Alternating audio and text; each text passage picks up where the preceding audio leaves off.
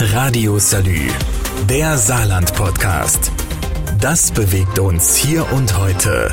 Mit Jörg Hector. Ignaz und Hendrik, die zwei stürmischen Jungs, sind heute in Windeseile durchs Saarland gefegt. Die beiden Sturmtiefs hatten auf ihrem Weg durchs Land so einiges mitgenommen.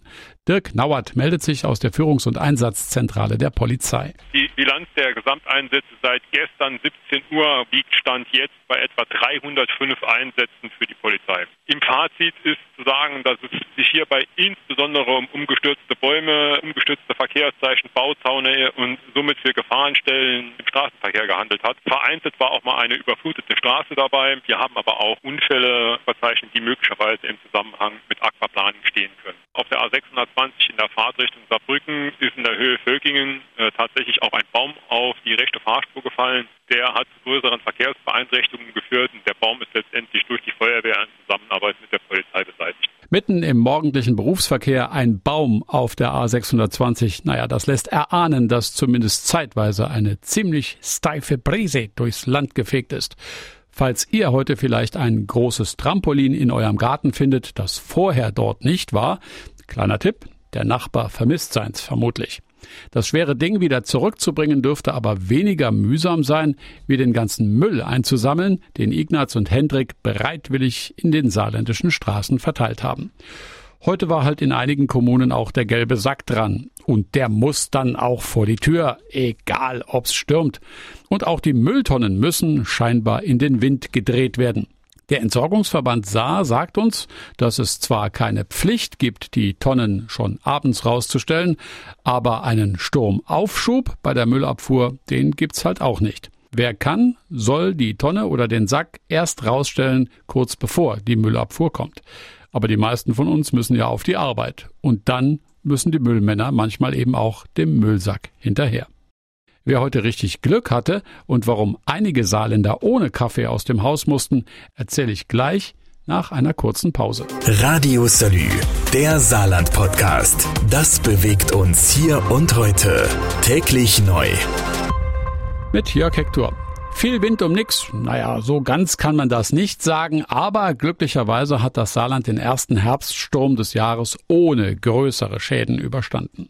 Zwar musste der eine oder andere ein bisschen was von seinem Garteninventar bei den Nachbarn einsammeln, aber bei all dem, was da in den Morgenstunden so rumgeflogen ist, wurde nur eine einzige Person leicht verletzt. Zwischen Wadern und Weißkirchen Teilen war ein 54-Jähriger über einen Feldweg auf eine gesperrte Straße aufgefahren und dort mit einem umgestürzten Baum zusammengestoßen. Viel mehr Glück hatten die Passagiere einer Regionalbahn zwischen Homburg und Kirkel, berichtet der Pressesprecher der Bundespolizei Koblenz, Patrick Langkeit. Heute Morgen um kurz vor zehn ist die Bundespolizei Saarbrücken darüber informiert worden, dass im Bereich Kirkel ein Zug steht, der evakuiert werden muss. Hintergrund ist hier ein Baum, der auf die Oberleitung gestürzt ist im Bereich Kirkel. Es kam zu keinem Zusammenstoß zwischen dem Baum und dem Zug.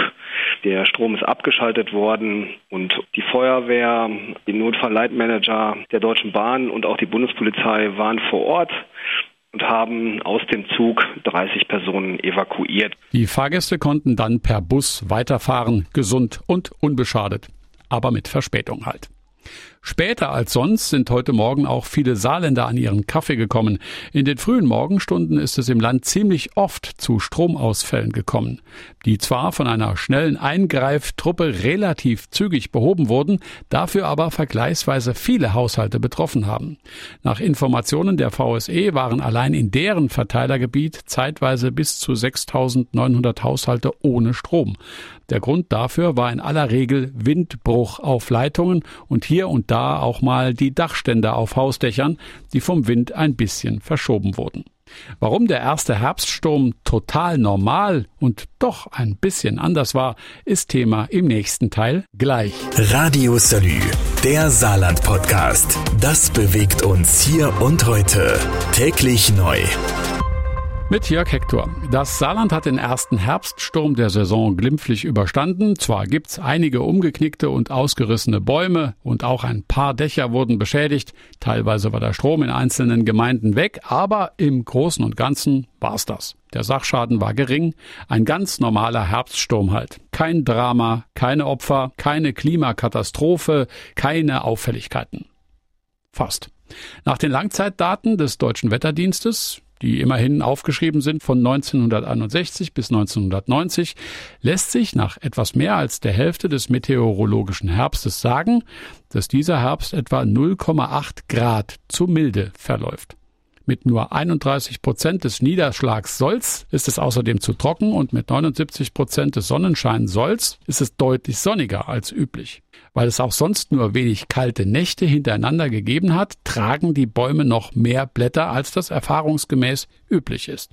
Das ist ein Grund dafür, warum relativ viele Bäume umgefallen sind. Und es ist die Grundlage für eine Bauernregel.